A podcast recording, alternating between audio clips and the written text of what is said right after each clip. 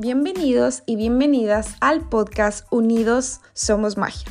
En este lugar podrás escuchar vivencias, experiencias y moralejas de personas normales como tú y como yo. En esa búsqueda de la felicidad, la tranquilidad, el éxito y el crecimiento personal. Este episodio, el primero de todos, se llama La vergüenza no paga tus facturas. ¿Has escuchado esa frase? La vergüenza no paga tus facturas. Yo siempre la había pensado, pero nunca había entendido bien lo que significaba. Y significa realmente romper tus creencias limitantes para enfrentarte a un nuevo reto, en este caso profesional, pero también puede ser de la vida misma. Yo estudié muchos años para tener una carrera como quieren nuestros padres y conseguir un trabajo normal de 40 horas. Luego conseguí un segundo trabajo y en ese segundo trabajo me sacó, me salí un poco de mi zona de confort, pero nunca me enfrentó a la vergüenza. La vergüenza no está presente cuando haces las cosas bien como manda la sociedad.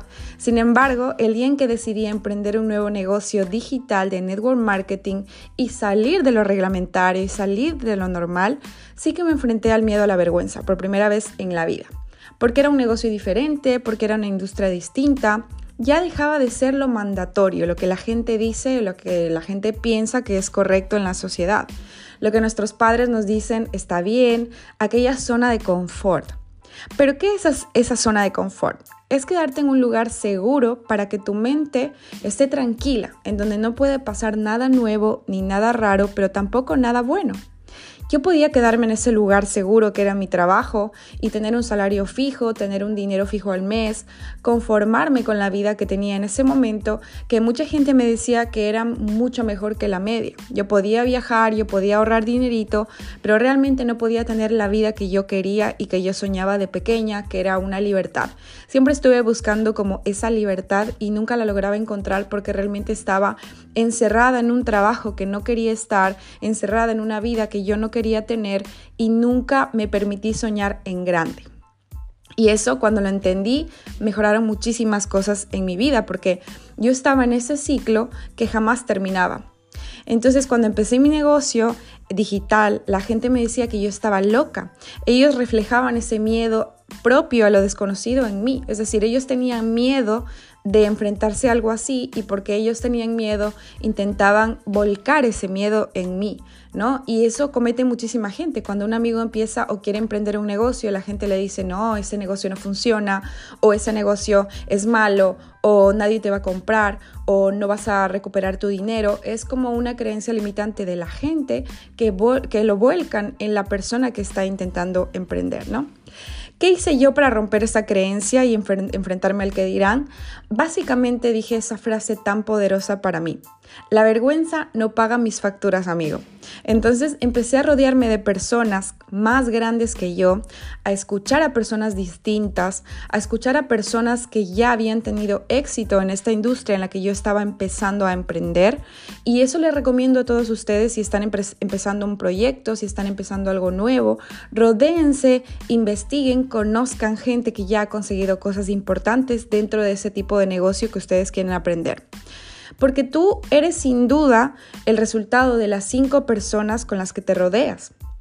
Eso siempre lo dicen, yo me lo tomé muy a pecho el júntate, el que con lobo se junta, a aullar aprende.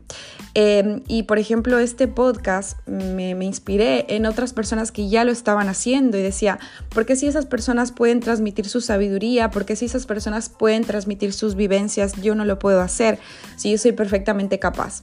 Y eso me enseñó en el nuevo negocio en el que yo estoy. Eso me enseñó lanzarme a hacer cosas distintas, ¿no? Así que si tú eres una persona que está escuchando este podcast por casualidad o si me conoces, realmente te animo a que empieces a rodearte de distintas, de personas más grandes que han conseguido cosas muy grandes en la vida para que tú te inspires con ellas y también te animes a hacerlo.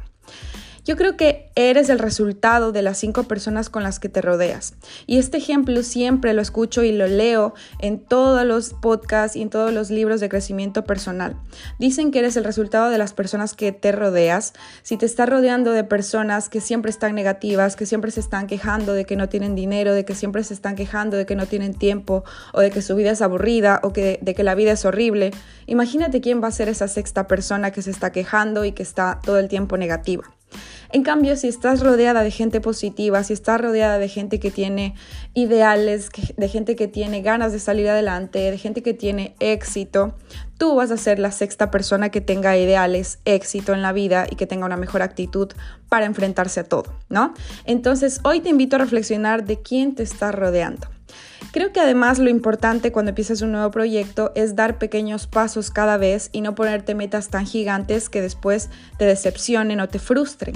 Yo cuando empecé este negocio que, que he hecho, pero que sirve para cualquier emprendimiento, dije voy a hacer todo lo posible por ganarme mis primeros 300 euros extra porque realmente el salario que yo tenía no me alcanzaba para hacer todo lo que yo quería. A mí me encanta viajar, a mí me gusta salir y conocer y tener nuevas experiencias y el salario que yo tenía no me alcanzaba.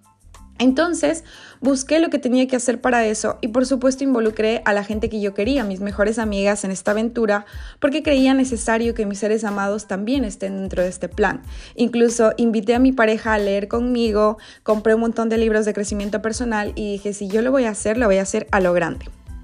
Muchas veces dejamos de hacer cosas diferentes por miedo, ya sea un proyecto o como yo que me lo pensé mil veces antes de grabar este podcast. Si eres una persona que está necesitando ese empujón para hacer cosas nuevas, para creer más en ti y caña a ese nuevo negocio o a esa nueva idea, déjame decirte que tienes dos caminos. Uno es dejar que el miedo al que dirán te invada, dejar que la vergüenza deje atrapados esos sueños que están ahí esperando a ser cumplidos o lanzarte. Sé que puede dar miedo y preocupación, pero te invito a pensar.